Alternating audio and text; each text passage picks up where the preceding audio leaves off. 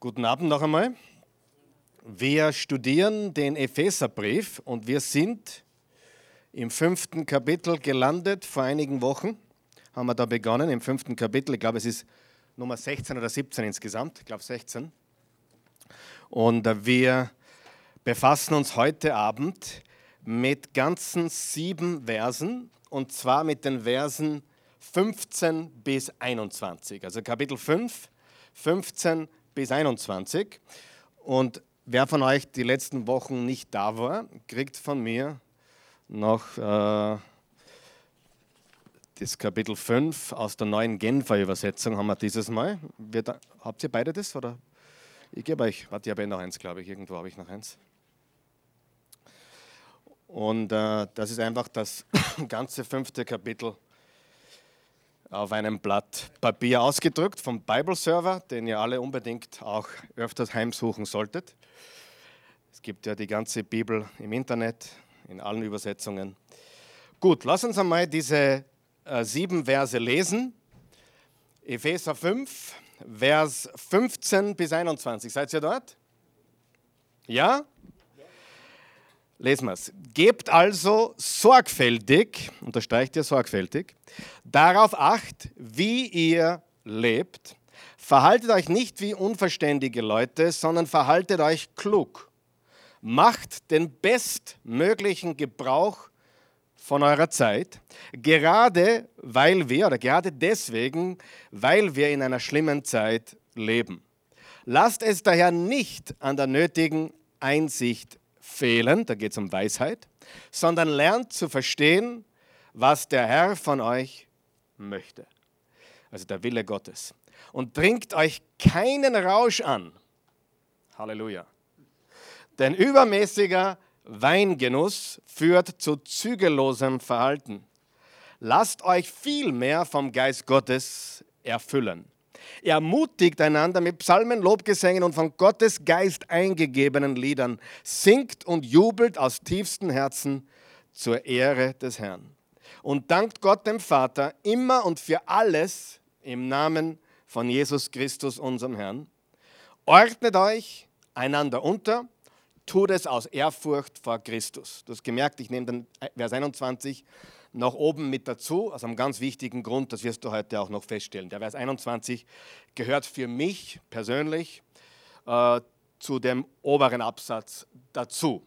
Ordnet euch einander unter, tut es aus Ehrfurcht vor Christus. Wenn, wenn das jeder verstehen würde, hätte man mit Frauen, ordnet euch unter, kein Problem. Weil das Erste, was steht, ordnet euch alle einander unter. Ganz wichtig.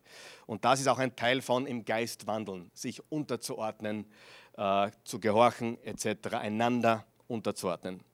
Wir ordnen uns alle einander unter in Wahrheit. Der Mann der Frau, die Frau dem Mann und so weiter, alle einander. Gut, lass uns das ein bisschen auseinander glauben.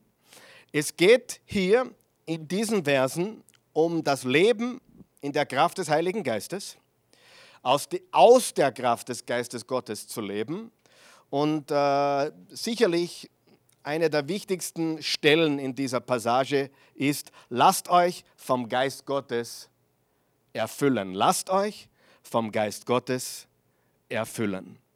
Lasst euch vom Geist Gottes erfüllen. Wir haben Folgendes gesagt. Verse 1 bis 14, das haben wir schon abgehandelt, die ersten 14 Verse. Da ging es darum, erstens einmal in Liebe zu wandeln. Dann geht es darum, in Heiligkeit oder in Reinheit zu wandeln. Dann geht es darum, im Licht zu wandeln. Können Sie erinnern? In der Liebe zu wandeln, in Reinheit zu wandeln, im Licht zu wandeln. Und wir gehören zum Reich des Lichtes. Wir sind nicht mehr Finsternis. Wir sind Licht. Wir waren Finsternis. Jetzt sind wir Licht. Also in Liebe wandeln, in Reinheit wandeln, in, im Licht wandeln. Und heute geht es darum, in Weisheit wandeln und im Geist wandeln. Also wir haben in den Versen ähm, 15 bis 17 geht es darum, in Weisheit zu wandeln und dann in Verse 18 bis 21 geht es darum, im Geiste zu wandeln. Und in Wahrheit kann man diese Dinge eh nicht voneinander trennen. Wer im Geist wandelt, wird in Weisheit wandeln. Wer im Geist wandelt, wird in Licht wandeln. Wer im Geist wandelt, wird in Liebe wandeln. Wer im Geist wandelt, wird in Reinheit wandeln, oder? Kann man das trennen? Nein, nicht wirklich, oder? Wer im Licht lebt, lebt in der Weisheit. Wer in der Weisheit lebt, lebt im Licht. Also in Wahrheit gehören die Dinge ja eigentlich alle sehr stark zusammen. Und ich wiederhole diese Dinge nochmal. In Liebe, in Reinheit, im Licht, in Weisheit und im Geist zu wandeln. Und das bringt uns runter bis Vers 21. So, schauen wir uns Vers 15 nochmal genau an. Vers 15, gebt also sorgfältig darauf acht, wie ihr lebt. Verhaltet euch nicht wie unverständige Leute, sondern verhaltet euch klug. Kennt jemand Leute, die töricht leben, die unverständig leben, die dumm und dümmer noch toppen? Ja? Kennt jemand solche? Ja? Sind eigentlich ganz gescheit, blitzgescheite Leute, aber dümmer geht es in Wirklichkeit nicht. Ist das jemand schon aufgefallen? Also die Weisheit ist irgendwie komplett ausgeklammert, die fehlt komplett. Äh, bitte verwechsle nie Bildung mit Weisheit. Verwechsle nie jemand, der auf der Uni ist und obergescheit ist, mit jemand, der weise ist. Hat das jemand schon gemerkt? Ja, sind wir uns da einig? Einige der weisesten Menschen, die ich in meinem Leben kennengelernt habe, war mein Onkel zum Beispiel, Onkel Ernst, acht Schulstufen, hat äh, mehrere Unternehmen aufgebaut, mittlerweile an die Firma Internorm verkauft, die Firma Topic, ein brillanter Unternehmer, Geschäftsmann, Tischlermeister, Tischlerlehre, Tischlermeister und Unternehmerkarriere, extrem weiser Mann. 50 Jahre verheiratet, vier Kinder. Äh, meine Oma, sehr, sehr weiser Mann, äh, Frau, Frau gewesen, beide Omas, vor allem die eine, die 91 wurde, die war ganz weise, elf Kinder, davon sind fünf gestorben äh, Traktor gefahren bis 91, äh, sehr, sehr weise Frau, hat nicht einmal, glaube ich, fünf Schulstufen absolviert. Weisheit ist ganz was anderes. Aber diese, diese Menschen, die haben alle eine Beziehung zu Gott. Vor allem auch meine Oma, eine katholische Frau gewesen. Alles, was sie kannte natürlich im Müllviertel, aber eine sehr, sehr gottesfürchtige Frau. Und Gottesfurcht ist der Anfang der Weisheit. So steht es im Sprüche 1, Vers 7. Die Furcht des Herrn ist der Anfang der Weisheit das fehlt heute leider bei vielen Menschen komplett. Man muss, ohne jetzt auf die Jungen herumzuhauen, ja, aber bei vielen jungen Menschen auch komplett. Der Respekt, die Achtung, die, die, die, die, die, diese Dinge, die für uns vielleicht in unserer Zeit oder eurer Zeit äh, vor mir noch äh, komplett normal waren, sind heute teilweise gar nicht mehr da. Es ist sogar so, dass es abnormal ist. Was haben es denn die Alten? Wir sind ja nett. Ja? Äh, also wir haben da schon äh, ich weiß, manche ärgern sich dann, dass ich über die nächste Generation ein bisschen rede, aber das macht mir überhaupt nichts. Es ist einfach so, diese Welt hat sich entwickelt in eine Es steht mir zu Welt. Und das siehst du bei den jungen Leuten überall. Ja, überall, es steht mir einfach zu. Und äh, das ist eigentlich ein Zeichen von Torheit. Torheit. So, Vers 15 noch einmal da bleiben wir jetzt einmal kurz bei Vers 15. Gebt sorgfältig darauf acht, wie ihr lebt. Verhaltet euch nicht wie unverständige Leute, sondern verhaltet euch klug.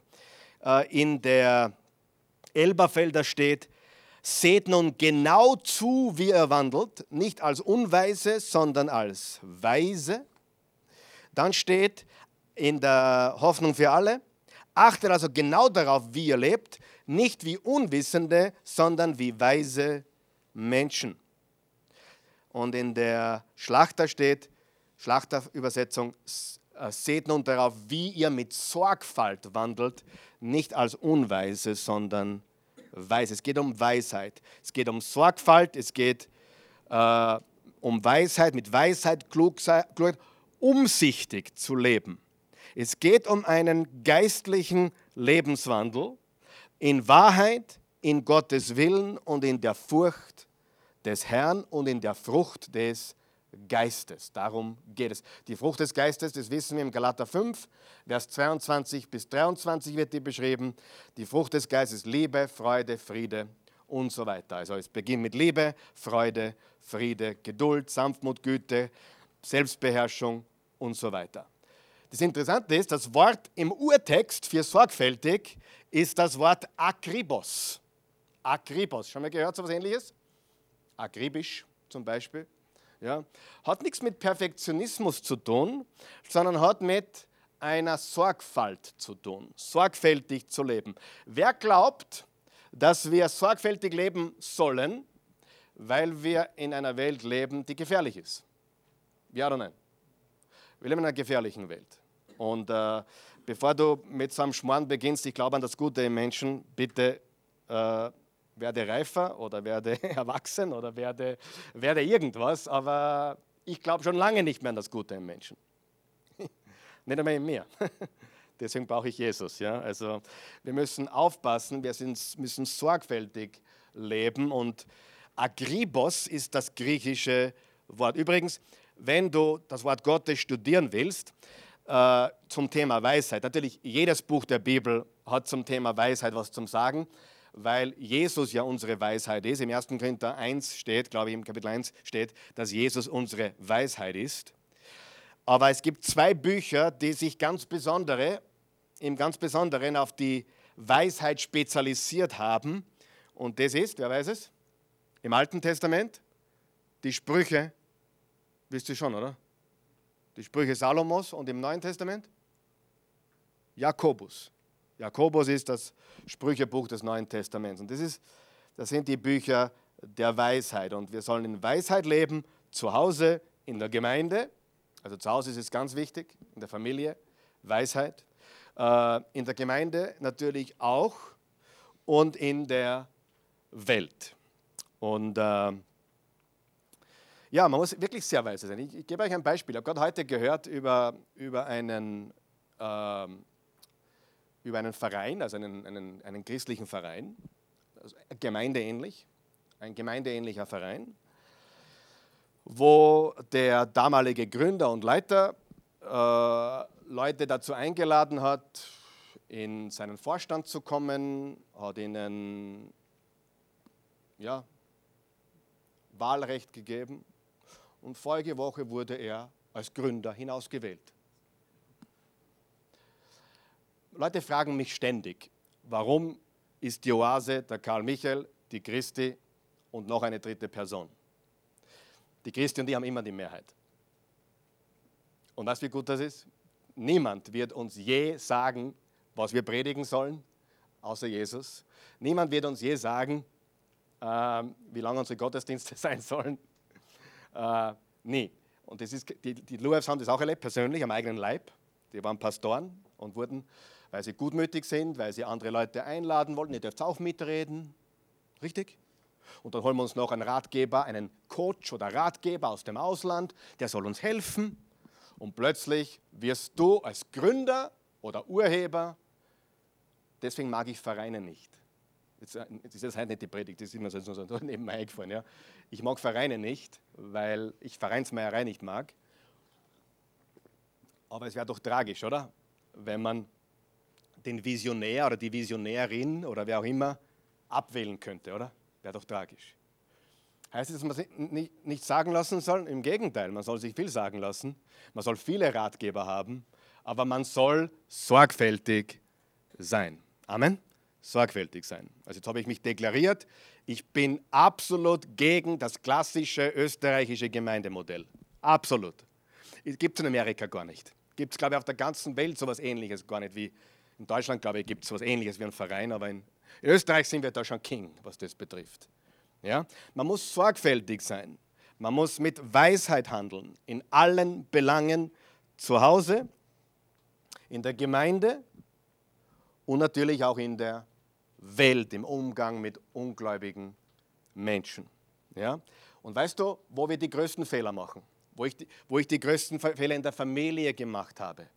Zu lange zugeschaut, zu lange gutmütig, zu lange nicht gesagt, wie man so schön sagt, wo der Bartel den Most herholt. Weil wenn du etwas einmal zwei Jahre, drei Jahre schleifen lässt, was passiert dann? Dann ist es Gesetz. Was wüssten? Ist normal. Und viele dieser Dinge äh, klingen hart, aber sie sind wichtig, dass wir Klarheit haben, dass wir die richtigen Dinge tun in der richtigen Art, akribisch, mit Weisheit. Und Gottes Wort ist voller Weisheit. Und deswegen brauchen wir diese Weisheit zu Hause, in der Gemeinde und auch in der Welt. Und Klarheit ist immer was ganz Wichtiges. Klarheit ist ganz wichtig. Freundlichkeit ist wichtig, aber Klarheit ist ganz wichtig, oder? Das ist ganz wichtig. Und ich glaube, das ist auch gemeint hier, dass wir sorgfältig sind, dass wir uns umsichtig verhalten in all den Dingen, die wir tun. Okay, das ist Vers 15. Vers 16, macht den bestmöglichen Gebrauch von eurer Zeit, gerade weil wir in schlimmen Zeiten oder in einer schlimmen Zeit leben. Leben wir in einer schlimmen Zeit? Äh, ich meine, das hat äh, Paulus geschrieben. Ich möchte mal eines zur, zur Bibelauslegung sagen. Darf ich da mal ganz offen sein? Die Bibel wurde geschrieben vor 2000 Jahren. Und jetzt, ich weiß, das kommt jetzt bei einigen nicht gut an, was ich sage. Aber die Bibel muss man so verstehen, wie sie damals gemeint wurde. Amen. Sonst versteht man es nicht. Viele Dinge in der Bibel wirst du nie verstehen, wenn du glaubst, das wurde für heute geschrieben. Ja, es wurde schon für immer geschrieben, aber sekundär. Primär für damals, für die Zeit, war ein ganz bestimmtes Anliegen. Hat es für uns heute Applikation? Definitiv. Aber wenn wir nicht verstehen, warum es ursprünglich geschrieben wurde, dann können wir nie das verstehen, was es heute bedeutet. Ganz wichtig. Und gerade in den Freikirchen ist man Weltmeister in einen Bibelvers herausnehmen und sagen, aha, das bedeutet für mich heute genau das, ohne Zusammenhang, ohne Kontext, ohne zu verstehen, warum das damals geschrieben wurde. Es gibt immer eine primäre Auslegung und eine sekundäre für mich Bedeutung heute. Aber leben wir heute auch noch in schlimmen Zeiten? Sind die, die Zeiten heute schlimmer wie zu Paulus Zeiten? Gleich schlimm? Wissen wir nicht. Aber ich denke doch, dass wir heute schlimme Zeiten haben, genauso wie damals. Und weil wir in schlimmen Zeiten leben oder in gefährlichen Zeiten, was das eigentlich bedeutet, sollten wir noch so umso mehr den bestmöglichen Gebrauch von, eurer, von unserer Zeit machen. Wer würde zugeben heute, er hat nicht nur viel Geld vergeudet, sondern auch viel Zeit vergeudet im Leben? Einige sagen Geld nicht so viel, aber viel Zeit dafür. Ja? Und Zeit ist wertvoller als Geld. Äh, Zeit ist unsere kostbarste Ressource. Unsere kostbarste Ressource. Ich, ich finde es immer so spannend, dass Leute drei Euro sparen und ihre Zeit auf den Kopf hauen. Interessant, oder? Sie sparen 3 Euro da und da, da sparen sie 50 Cent und da, alles okay. Sei, sei ruhig frugil, sei ruhig sparsam, aber unsere Zeit ist unsere kostbarste Ressource, die wir haben. Und wir sollten den bestmöglichen Gebrauch unserer Zeit machen. Ich habe hab viel Zeit vergeudet in meinem Leben, das gebe ich offen zu. Zeit ist ein Geschenk Gottes. Jeder Tag ist ein Geschenk Gottes. Und Mose hat gesagt, äh, lass uns im Psalm 90, lass uns verstehen, dass wir bald sterben, damit wir weise werden. Lass uns verstehen, dass wir bald sterben. Lass uns verstehen, dass unsere Tage wenige sind, unsere Zeit kurz ist, damit wir weise und einsichtig werden. Mit 25 glaubst du, du hast alle Zeit der Welt. Du hast auch viel Zeit. Aber ich habe so mit 40 begonnen zu überlegen, okay, ich habe nicht alle Zeit der Welt. Ja, ich weiß nicht, vielleicht manche schon früher. Aber ich habe definitiv schon vor einigen Jahren begonnen, damit nachzudenken. Hey, jetzt muss das, was ich mache, Hand und Fuß haben. Das Probieren geht über Studieren, das ist vorbei. Jetzt muss es was bringen. Junge Menschen, macht so viele Fehler wie möglich. Absolut. Gebt Gas, probiert es, macht Mist. Wunderbar, ihr habt noch viele Tage vor euch. Aber wir haben ein kurzes Leben, stimmt es? Ganz, ganz sicher.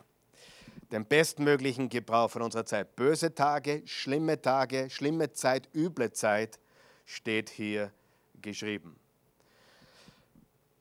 Darf ich in den Raum stellen, dass unsere, unser Umgang mit Zeit und unser Umgang mit Geld sehr geistliche Angelegenheiten sind? Darf ich das so einmal in den Raum stellen? Jesus hat gesagt, man kann nur einen Herrn haben. Du kannst nicht Gott und dem Mammon dienen. Das heißt, Geld ist ein ganz wichtiger Teil. Wenn ich sage, Gott, du bist Nummer eins, dann hat Geld einen wichtigen Platz. Wenn ich sage, Gott, du bist Nummer eins, dann hat meine Zeit einen wichtigen Platz. Wenn ich sage, meine Familie ist wichtig, dann hat meine Familie einen wichtigen Platz. Also alles, was Priorität ist, verdient meine Zeit und verdient mein Geld, oder nicht? Weil wenn es mir nicht wichtig ist, dann habe ich dafür keine Zeit oder kein Geld. Wenn jemand sagt, ich kann es mir nicht leisten, dann ist es ihm nicht wichtig genug. Weil die Zigaretten kann er sich schon leisten. Ja? Äh, interessant, ich, ich kenne Leute, die haben 800 Euro im Monat. 800 Euro im Monat, aber sie haben jeden Tag ein Packel Zigaretten. Wirklich. Ja, das sind Hilfskräfte, die, die reinigen, äh, ja, die eigentlich nicht, nicht unbedingt offiziell da sind, aber rauchen können. 5 Euro das Packel. Oder? Das heißt, merkt er eines, ich kann mir was nicht leisten, stimmt nicht. Und ich habe keine Zeit, stimmt auch nicht. Okay, du kannst jetzt kein Flugzeug leisten, das glaube ich da. Ja? Das stimmt schon, ich gebe dir recht. Aber äh, wenn etwas so an der Grenze ist und du willst es unbedingt, was machst du dann möglich? Stimmt's? Du kannst dir die Drohne leisten und du kannst dir den Tennisschläger leisten. Du kannst dir das, die, die, die Golfkarte fürs Jahr leisten, oder nicht? Es hat sehr viel mit Prioritäten zu tun. Den bestmöglichen Gebrauch unserer Zeit. Also Zeit und Geld ist sehr wichtig. Vers 17. Lasst daher nicht an der nötigen Einsicht fehlen, sondern lernt zu verstehen, was der Herr von euch möchte. Also was der Wille Gottes ist eigentlich, bedeutet das. Äh, ich lese dir vor aus der Elberfelder. Da steht, darum seid nicht töricht, das ist sehr deutlich, sondern versteht, was der Wille des Herrn ist. Versteht was? Der Wille des Herrn. Frage, wo finden wir den Willen des Herrn? Yes. Da ist einer ganz weise, der zeigt auf die Bibel. Zu mir sagte immer jemand, Karl Michael, du bist schon fanatisch nach der Bibel. Sag ich, ja, woher sonst weiß ich den Willen des Herrn? Warum studieren wir das, das Wort Gottes systematisch, Vers für Vers? Wo finden wir den Willen Gottes? Wir finden ihn im Wort Gottes. Wir finden den Willen des Herrn in seinem Wort. Gehen wir nochmal ganz kurz zurück zum Vers 16. Den bestmöglichen Gebrauch eurer Zeit. Weißt du, warum er das sagt? Mir ist es so bewusst geworden.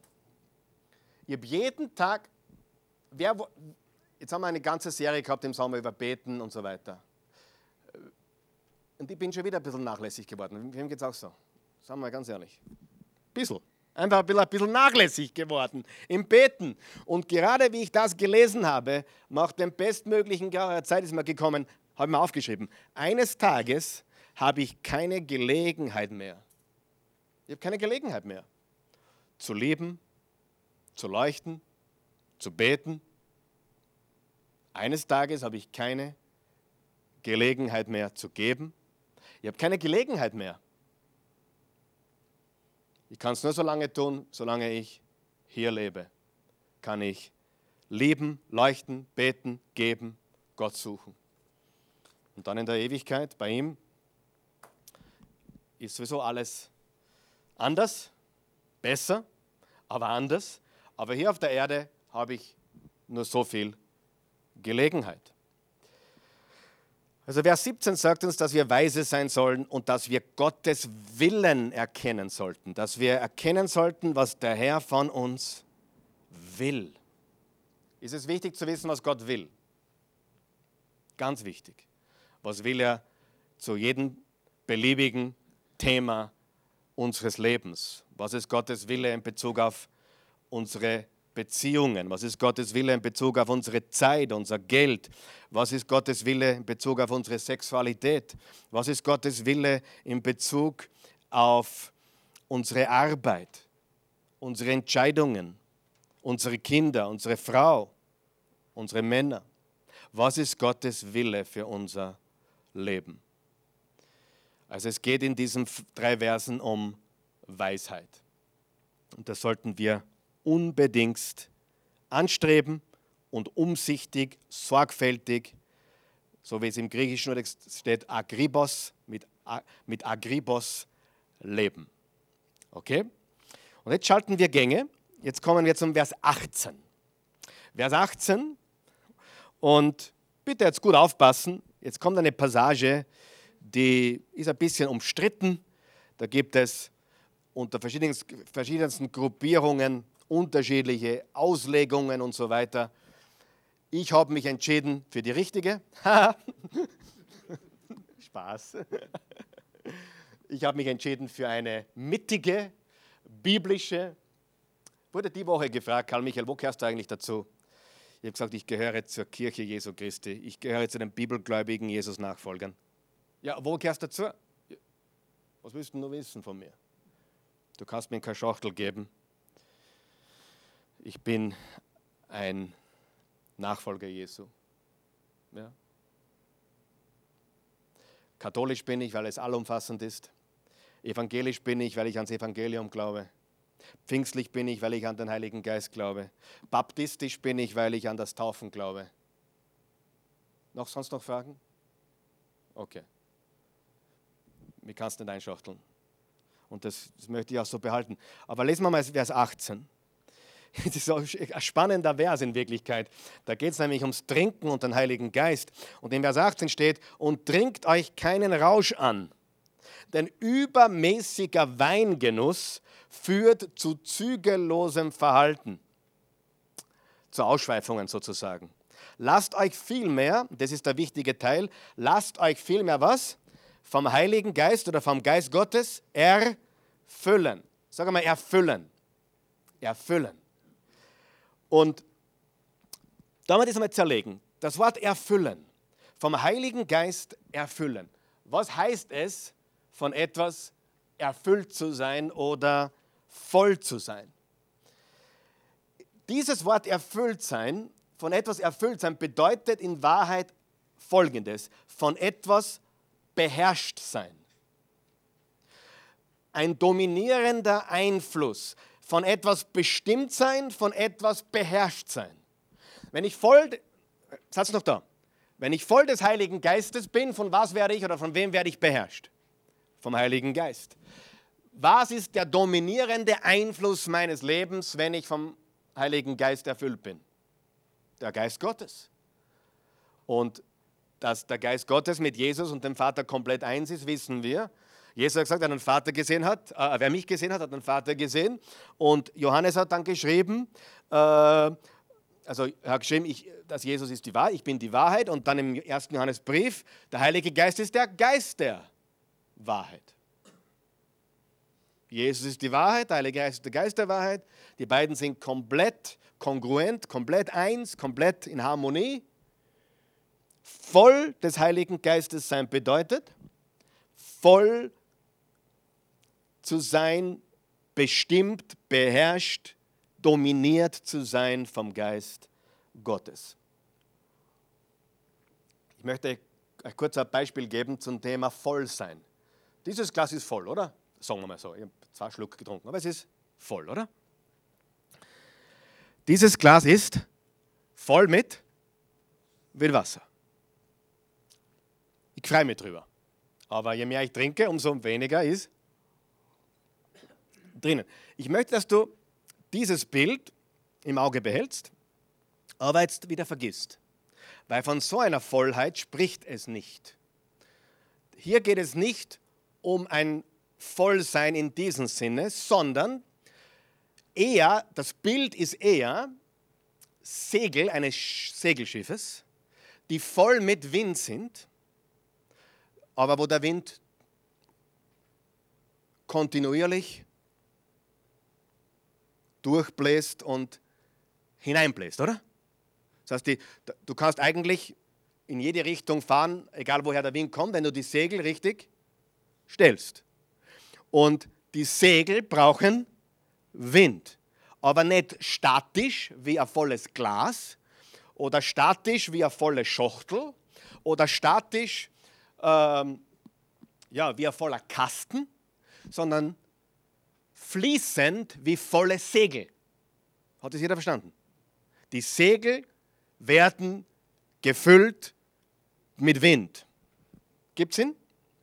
Sie sind, werden auch voll, sie werden auch gefüllt mit Wind, aber nicht statisch, so ja, einmal voll und das ist so, sondern, oder es wird weniger, wenn ich, sondern ein ständiger Wind, der die Segel treibt. Ganz logisch, oder? Wir brauchen ständig den Heiligen Geist. Und der Heilige Geist wird ja auch in der Bibel als, als Wind symbolisiert, als Öl symbolisiert, verschiedene andere Dinge, aber Wind ist ein primärer, eine primäre Metapher für den Geist Gottes. Aber voll zu sein bedeutet bestimmt zu sein. Ich gebe euch ein Beispiel.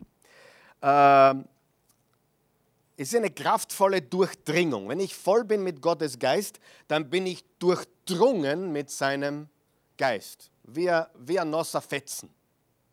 Ja? Nasser Fetzen, äh, den brauchst nur angreifen oder am Boden hauen, kommt Wasser raus. Das ist durchdrungen zu sein oder voll zu sein. Äh, Im Johannes 16, Vers 6 steht, pass jetzt gut auf. Die Bibel, jetzt erkläre ich ein bisschen, wie man die Bibel studiert. Okay, ist das okay? Wenn man die Bibel studiert, studiert man die Bibel mit der Bibel. Wenn ich was nicht verstehe in der Bibel, muss ich schauen, wo steht das noch oder wo wird es noch.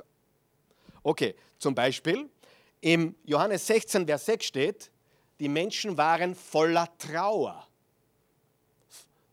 voller Trauer. Hier steht, wir sollten sein voll des Heiligen Geistes. Voller Geist. Hier steht voller Trauer. Im Lukas 5, Vers 26 steht, sie waren von Furcht erfüllt. Wer war schon mit Furcht erfüllt? Niemand hier, okay? Unehrlich oder, oder einfach, im, ihr seid super. Von Furcht erfüllt. Bleiben wir da mal kurz stehen. Wenn jemand voller Trauer ist, was bedeutet das? Es bedeutet, dass dieser Mensch in dem Moment von Trauer überwältigt ist oder von Trauer bestimmt wird oder von Trauer beherrscht ist oder von Trauer übermannt wird, oder? Stimmt es? Voller Trauer. Wenn jemand voller Furcht ist, was heißt das? Von was wird er Gott beherrscht? Von Furcht. Und im 2. Timotheus 1, Vers 7 steht, Gott hat uns nicht den Geist der Furcht gegeben, sondern den Geist der Kraft, Liebe und Besonnenheit. Aber voller Furcht zu sein bedeutet, von Furcht stark beeinflusst zu sein, oder? Stark dominiert zu sein, stark beherrscht zu sein. Frage, kann ein Christ von Furcht beherrscht sein? Ja, kann er. Und vielleicht warst du es auch schon. Ich war es schon als Christ. Kann ein Christ voller Trauer sein? Ja, kann er. Im Lukas 6, Vers 11 steht, Sie waren von Unverstand erfüllt. Da kennt ihr ein paar. Von Unverstand erfüllt. Was heißt das? Sie sind voll mit Torheit oder Unverstand. Voll damit. Der Mensch wird von Unverstand oder Torheit beherrscht. Äh, Im Apostelgeschichte 6, Vers 5 steht, Stephanus war voller Glauben. Voller Glauben. Was heißt das? Kraft, oder? Voller Glauben. Das ist nicht volles Geistes natürlich. Voller Glauben. Stephanus war voller Glauben. Und jetzt schnall dich an. In Apostelgeschichte 5 steht über Hananias und Sapphira, Satan erfüllte ihr Herz. Satan erfüllte ihr Herz. Und das waren gläubige Christen. Satan erfüllte ihr Herz. Kann ein Christ von Satan benutzt werden? Oh, Oh, ohne es zu wissen. Und wie? Er liebt es, Christen zu benutzen, weil nichts tut so weh wie Familie. Nichts tut so weh, weh wie, wie von innen, von der Gemeinde, von, vom, vom Leib. Hat dir schon mal die Zeichen von einem anderen Menschen weder? Dachte ich mir. Hat er der eigene Zeichen schon mal wieder? Eigener Leib. Am eigenen Leib tut es weh. Warum tut es so weh, wenn es von der Familie kommt? Warum tut es so weh, wenn es von Christen kommt? Warum sagen viele Christen, ich komme leichter mit Weltmenschen aus wie mit anderen Christen, die Krantigen? Warum ist es so? Logisch. Daran wird die Welt erkennen, dass ihr meine Jünger seid, wenn ihr Liebe habt zueinander. Nicht, weil ihr die Welt so liebt, nicht, weil ihr so nett zu der Welt seid, weil ihr einander liebt. Mama und Papa sich lieben. Das ist ein Zeichen für die Welt, für die Kinder, für alle anderen, für die nächsten Generationen. Wenn Christen sich lieben, das ist ein Zeichen für die Welt. Boah, die lieben sich ja mehr. Wir, sowas von Liebe habe ich noch nie gesehen. Die sind Licht. Amen. Ich habe das deswegen als gegeben, weil wenn jemand voller Trauer ist, dann wird er von Trauer kontrolliert. Kann man das verstehen lassen? Wenn jemand voller Furcht ist, wird er von Furcht kontrolliert. Wenn jemand von Unverstand erfüllt ist, wird er von Unverstand kontrolliert. Wenn Stephanus voller Glauben ist, wird er von Glauben kontrolliert oder beherrscht. Und wenn ein Christ erfüllt ist im Herzen von Satan, also wenn Satan ihn in der Hand hat, der Heilige Geist wohnt in ihm, aber er kann von Satan verwendet werden und, und von, von seinen Gedanken erfüllt sein, dann ist er unter dem seiner Kontrolle, unter dem seiner Herrschaft, unter seinem Einfluss. Und warum wird das mit Saufen, Entschuldigung, mit Trinken verglichen?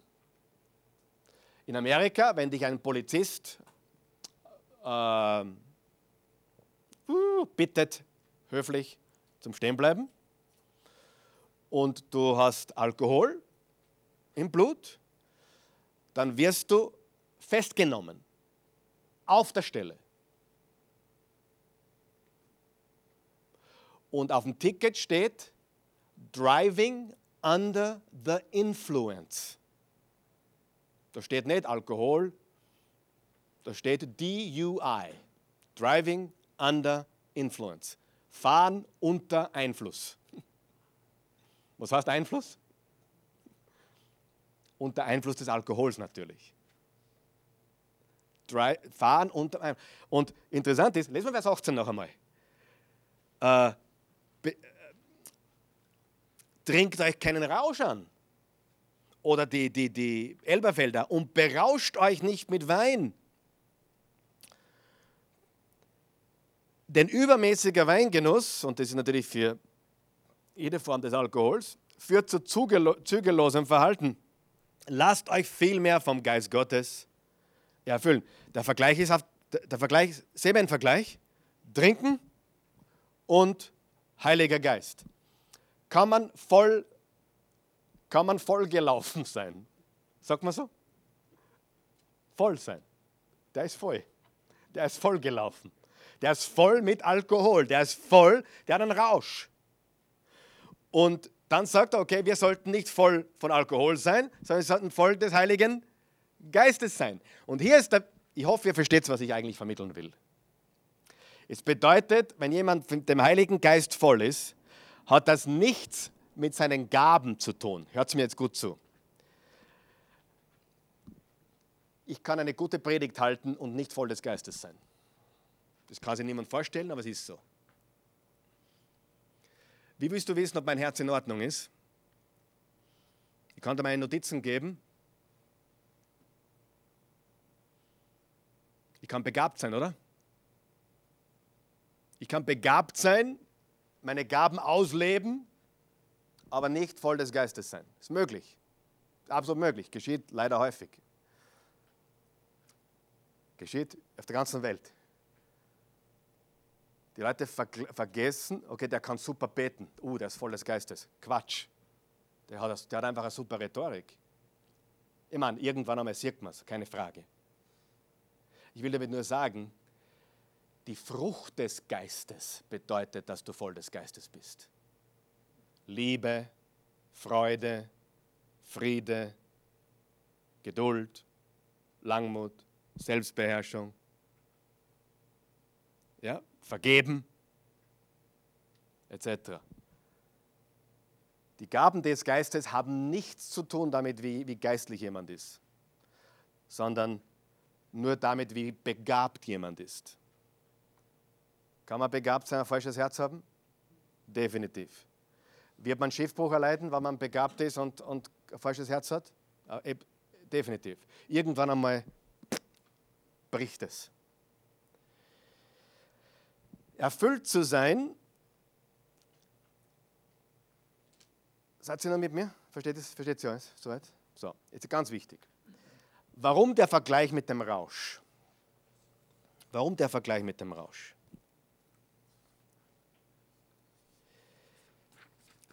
weil vom Heiligen Geist erfüllt zu sein kein Event ist, sondern ein täglicher Lebenswandel. Wenn wir Jesus kennenlernen, die Bibel sagt, dass der Heilige Geist in uns Wohnung nimmt. Wir werden von neuem geboren. Der Heilige Geist ist in uns. Wie viel vom Heiligen Geist ist in uns? Die Hälfte, Drittel, Viertel oder alles? Alles. Alles. Wir sind von neuem geboren. Das ist kein Event, äh, das ist ein Event. Das ist passiert, weiß nicht, bei mir ist es passiert irgendwann als Teenager. Jeder von euch weiß, wann er eine Entscheidung getroffen hat, Christus zu glauben. Jesus sagt, du bist von neuem geboren, der Geist Gottes kommt in dich, du bist Tempel des Heiligen Geistes und du hast den Heiligen Geist. Du brauchst nicht für den Heiligen Geist beten, den hast du. Weißt du das? Du brauchst nicht beten, Herr, schenk mir den Heiligen Geist. Du hast ihn. Du hast ihn vollkommen. Die Bibel sagt nicht, bete für den Heiligen Geist. Die Bibel sagt, lasst euch vom Geist erfüllen. Und was das hier bedeutet ist, dass wir durchdrungen sind, dass wir aufgetankt sind, dass wir vom Geist Gottes ständig fortwährend dominiert werden. Jemand, der betrunken ist. Ich war in meinem Leben dreimal betrunken. Hat nicht viel gebraucht, weil ich es nicht gewohnt bin. Einmal in der Highschool, na, zweimal in der Highschool, Silvester 88. Das erste Mal überhaupt getrunken in meinem ganzen Leben. Ich glaube, da haben zwei Bier gereicht und ich habe nicht gewusst, wo links und rechts ist. Und dann noch, noch zweimal und einmal noch als junger Erwachsener. Bevor ich Pastor wurde. Halleluja. Glaube ich. Aber ist ja wurscht, oder? Gut. Wie lange währte dieser Zustand? Wann ist der Rausch aus? Wann ist man wieder nüchtern? Das heißt, um, um im Rausch zu sein und zu bleiben, muss ich ständig, ja oder nein? Das ist nicht einmal, okay, bumm, du bist vom Heiligen Geist erfüllt. Nein. Ich weiß, das glauben manche Gruppierungen. Ich glaube das nicht. Ich glaube, dass wir bei der neuen Geburt den gesamten Heiligen Geist bekommen haben. Alles. Nur dann müssen wir uns ständig vom Geist Gottes erfüllen lassen. Wie das Trinken. Wenn du jeden Tag einen Rausch haben willst, musst du jeden Tag trinken. Wenn du nur einmal trinkst, bist in einem Tag wieder nüchtern. Ja oder nein? Drum ist das, das Vollsein mit Geist kein statisches Glas, das mit Wasser voll ist, sondern ein lebendiges äh, Wehen des Windes in die Segel, die immer wieder und immer wieder, weil wenn der Wind aufhört, was passiert dann? Das heißt, es ist nicht einmal voll, sondern es ist ständig. Ergibt es einen Sinn, was ich sage? Ständig hineinblasen. Das heißt, wir beten nicht für den Heiligen Geist, den haben wir. Er wohnt in uns. Ich, ich gebe da ein Beispiel. Ich bete nicht für die Bibel. Ich habe sie. Aber was nutzt man, wenn ich es habe? Wenn ich es nicht zu mir nehme. Weil im Koloss, hör gut zu, Kolosser 3, Vers 16, das Wort des Christus wohne reichlich unter euch. Das Wort des Christus wohne reichlich in eurer Mitte. Warum studieren wir das Wort Gottes so detailliert? Das Kolosser 3, Vers 16, merkt ihr das? Das Wort des Christus wohne reichlich in eurer Mitte. Wenn ich voll, kann ich voll des Wortes sein, ja oder nein? Was muss passieren, dass ich voll des Wortes bin? Bin ich voll des Wortes, wenn ich in einem Monat die ganze Bibel durchlese und dann drei Jahre nicht mehr? Bin ich dann voll des Wortes? Ich muss es ständig. Warum wird das Erfülltsein mit dem Heiligen Geist und das Erfülltsein mit dem Wort Gottes mit Alkoholtrinken verglichen? Weil, um im Rausch zu bleiben, um im Einfluss zu bleiben, um unter dem Einfluss zu bleiben des Alkohols, muss ich weiter trinken. Und wenn ich vom Heiligen Geist erfüllt sein will, muss der Wind ständig kommen. Ich muss ständig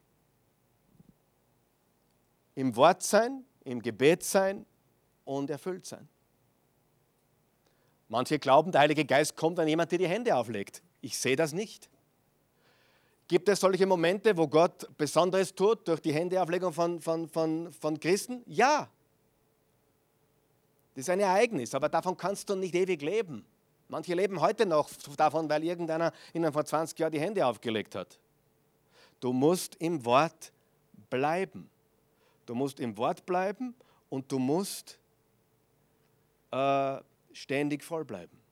Das ist das Geheimnis. Dominiert vom Wort Gottes und vom Geist Gottes. Das wollen jetzt auch wieder viele nicht hören. Ja?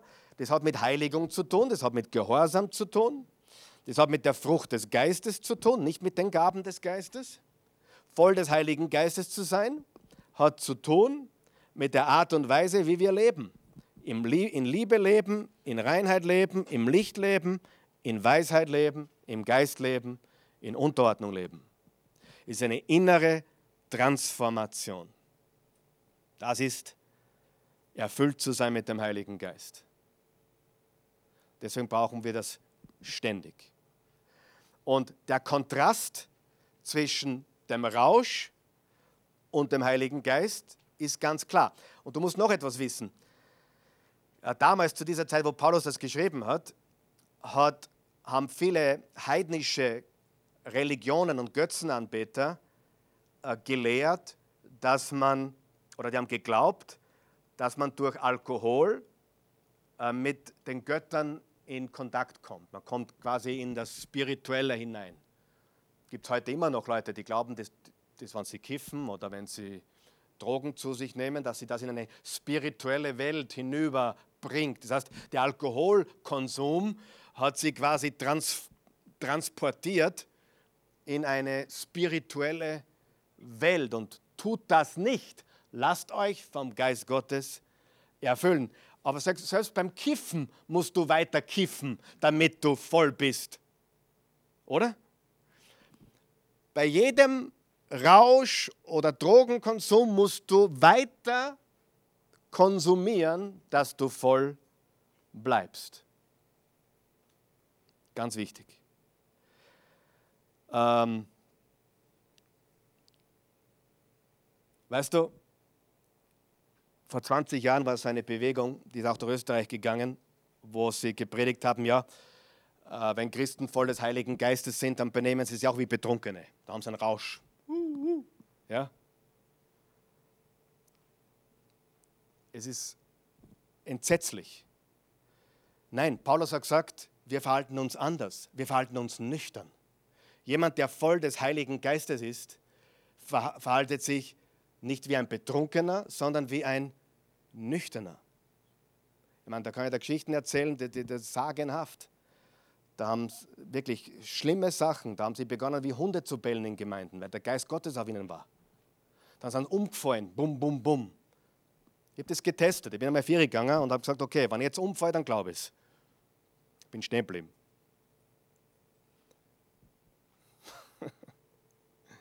Nein, wenn, wenn du voll des Geistes bist, dann bist du in deinem Verhalten weise, nüchtern, sorgfältig, Liebe, Freude, Friede, nicht Tohuwabohu, nicht Chaos, sondern nüchtern.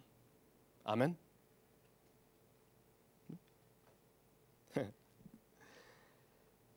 Ähm, wir sollten eben nicht wie Betrunkene uns benehmen. Wir sollten weise sein und Freude haben natürlich. Ähm,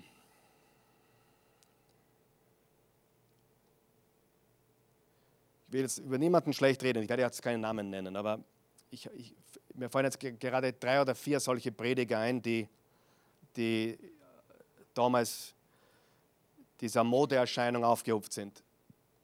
Ein sehr guter Freund von mir hat wenige Jahre danach äh, eine Gemeinde gegründet, die es dann drei Jahre später nicht mehr gab. Und er ist jetzt komplett aus, nicht mehr im Dienst, er ist überhaupt, überhaupt nicht mehr im Predigtdienst.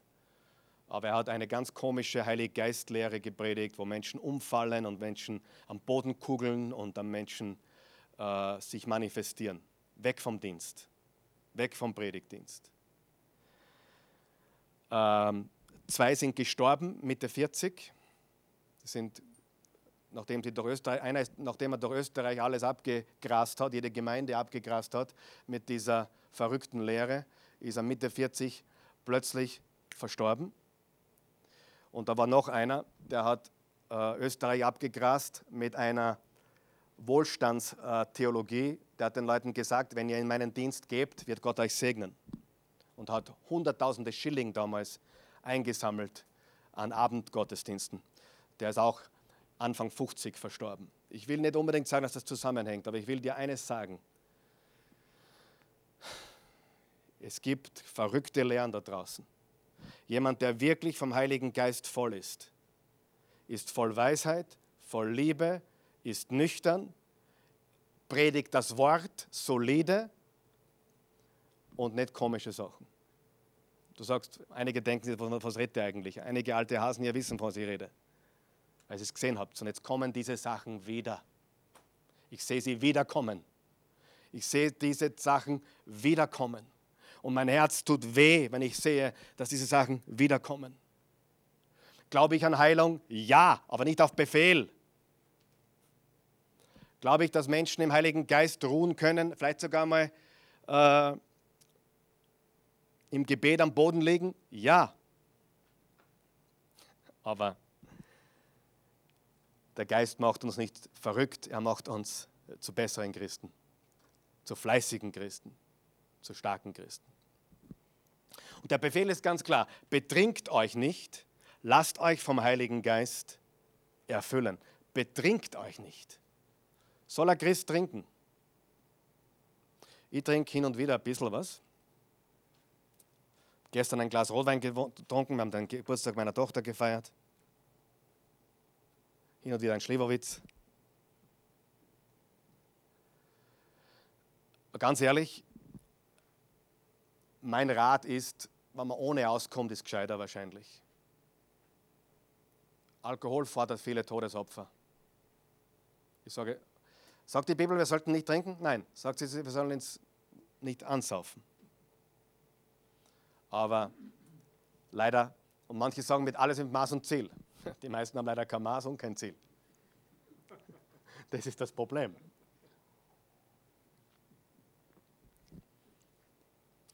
Das heißt, wenn man irgendwo gefährdet ist, sollte man eigentlich die Finger davon lassen. So, voll des Heiligen Geistes zu sein, ist nicht einmalig. Die neue Geburt, vom Geist geboren zu sein, ist einmalig. Amen. Einmalig an dem Tag, wo du Christus vertraust, wirst du von neuem geboren. Du brauchst nicht beten für den Heiligen Geist, du hast ihn komplett. Aber als Christ sind wir aufgefordert, ständig uns erfüllen zu lassen vom Geist und vom Wort. Wie oft muss ich die Bibel lesen, dass ich sagen kann, ich bin voll des Wortes? Zumindest regelmäßig, oder? Das heißt, es ist nicht einmalig. Es ist kein einmaliges Event. Es ist ein ständiges, fortwährendes Dominiertsein vom Geist Gottes, voll des Geistes sein. Was sind die Auswirkungen? Die Frucht des Geistes haben wir gesagt. Wir haben gesagt Liebe, aber ganz spannend ist jetzt, jetzt pass auf, jetzt, wird es noch ein bisschen lustig. Ähm, es steht dann, Vers 19, ermutigt einander mit Psalmen, Lobgesängen und von Gottes Geist eingegebenen Liedern. Singt und jubelt aus tiefstem Herzen zur Ehre des Herrn. Wow! Weißt du, dass Musizieren und Singen etwas zutiefst Christliches ist? Ich weiß nicht, ob das stimmt, aber ich habe jetzt darüber nachgedacht die Woche und ich habe es gehört von jemandem, dass das Christentum ist die einzige Religion, er hat es Religion genannt, wo musiziert wird. Wir sind die einzigen wirklichen Singenden. Ich meine, manche machen komische Geräusche, ja, weiß nicht, wie man das im Islam nennt, was die machen, aber singen kann man nicht sagen dazu, oder? angeblich, und ich, ich glaube, das stimmt, sind wir die einzige Religion, die singt, die musiziert, die, die Hymnen hat. Hymnen sind ja Lieder, die Gott verherrlichen. Und Lobgesänge, geistliche Lieder. Übrigens, Musik ist nicht Lobpreis. Musik ist nicht Lobpreis, Musik ist nicht Anbetung. Wir können Musik verwenden zur Anbetung, aber Musik alleine ist noch keine Anbetung. Aber ich sage dir ganz ehrlich, jeder, jeder, der sich das Singen und das Musizieren entgehen lässt, dem entgeht ein großer Teil des christlichen Lebens. Das ist ein ganz wichtiger Teil. Wer, wer liebt es auch, christliche Musik zu hören? Im Auto, unterwegs, ständig was laufen zu haben. Das hat einen Grund, weil erlöste Menschen singen. Ich gebe da ein Beispiel. Moses, 2. Mose 15, nachdem sie aus, aus, der, äh, aus Ägypten kamen durchs Rote Meer, im, im, im Exodus 15, das Lied Mose, die Miriam, getanzt haben sie, gesungen haben sie. Kennst du das Lied? Das, Erlie das Lied der Erlösten. Die Erlösten sollen singen, Halleluja. Jemand, der voll des Heiligen Geistes ist, singt. Hast du schon mal das gedacht? Singer. Wer, wer ertappt sich auch, dass er, dass er Loblieder singt in, unter der Dusche, im Auto? Tust du das? Ich tue das. Also manchmal tue ich es richtig crazy. Im Auto vor allem, wenn ich ganz alleine bin. Oder auch manchmal, wenn ich da durch den Gang in Richtung mein Büro gehe, fange ich plötzlich, wenn ich vom Klo rausgehe, das, man, das ist meistens ein schönes Erlebnis aus dem Klo, gell? Gehst aufs Klo, gehst ins Büro. Nein, es ist so. Bist erleichtert und gehst in Richtung, Richtung Büro und there's power in the name of Jesus. Irgendwas singe auf dem Weg in mein Büro. Das ist christlich, das ist der Geist Gottes. Christen sind singende Menschen. Ich weiß nicht, heute schaut es mal wie ein, wie ein Kuh am Nein-Zaun. Oder Musik, Psalmen und Danksagung. Eigentlich kann man einen geisterfüllten Menschen sofort erkennen, ob er ein Jammerer ist oder ein dankbarer Mensch ist. Jammern, murren, meckern oder Danksagung. Dankt Gott dem Vater immer und für alles im Namen von Jesus Christus, unseren Herrn. Bist du dankbar oder nicht? Geisterfüllte Menschen sind dankbare Menschen äh, und singende Menschen. Und all die Lieder, wenn du im Alten Testament siehst, wo sie überall gesungen haben, das war immer nachdem sie erlöst wurden, immer nachdem sie gesiegt haben. Und wir haben den Sieg Jesu Christi. Und dieser Sieg Jesu Christi sollte uns zum Singen bewegen. Und letzter Vers, und dann, dann lasse ich euch schon, dann reagiere ich mich für heute ab. Dann habe ich mich abreagiert. Ordnet euch einander unter in der Furcht Christi, steht in der Elberfelder, in der neuen Genfer steht, ordnet euch einander unter, tut es aus Ehrfurcht vor Christus. Die gegenseitige Unterordnung ist ein Zeichen von voll des Heiligen Geistes sein. Dann geht es weiter, wenn wir das nächste Mal lesen, geisterfüllte Christen lieben ihre Frauen wie Christus die Gemeinde. Die Frauen ordnen sich den Männern unter wie Christus. Geisterfüllte Christen ähm, haben einen Umgang mit ihren Kindern, mit ihren Mitarbeitern der Christus verherrlicht. Also alles Dinge, die geisterfüllte Menschen kennzeichnen. Im Geist zu wandeln, in Weisheit wandeln und im Geist wandeln. Und voll des Geistes zu sein, ist eine tägliche Sache. Amen. Beten wir. Guter Gott, wir danken dir für dein wunderbares, heiliges Wort. Wir danken dir dafür, dass wir den Heiligen Geist haben in seiner kompletten Fülle. Wir danken dir dafür, dass dein Geist uns erfüllt und uns zu, zu Nachfolgern Jesu macht, die, die dich verherrlichen, die dich ehren und, und, und, und gut aussehen lassen in dieser Welt. Und Wir wollen voll deines Geistes leben und wir wollen voll in deiner Weisheit leben. Und wir danken dir, dass du uns täglich füllst, indem wir in deinem Wort Zeit verbringen, indem wir im Gebet sind, indem wir nicht nachlässig werden in diesen Dingen, sondern statt uns mit, mit irdischen Dingen zu füllen oder uns zu berauschen, füllen wir uns mit deinem Wort und mit deinem Geist. Und so können wir erfüllt leben und wir können voll deines Geistes sein. Wir danken dir dafür in Jesu Namen. Amen.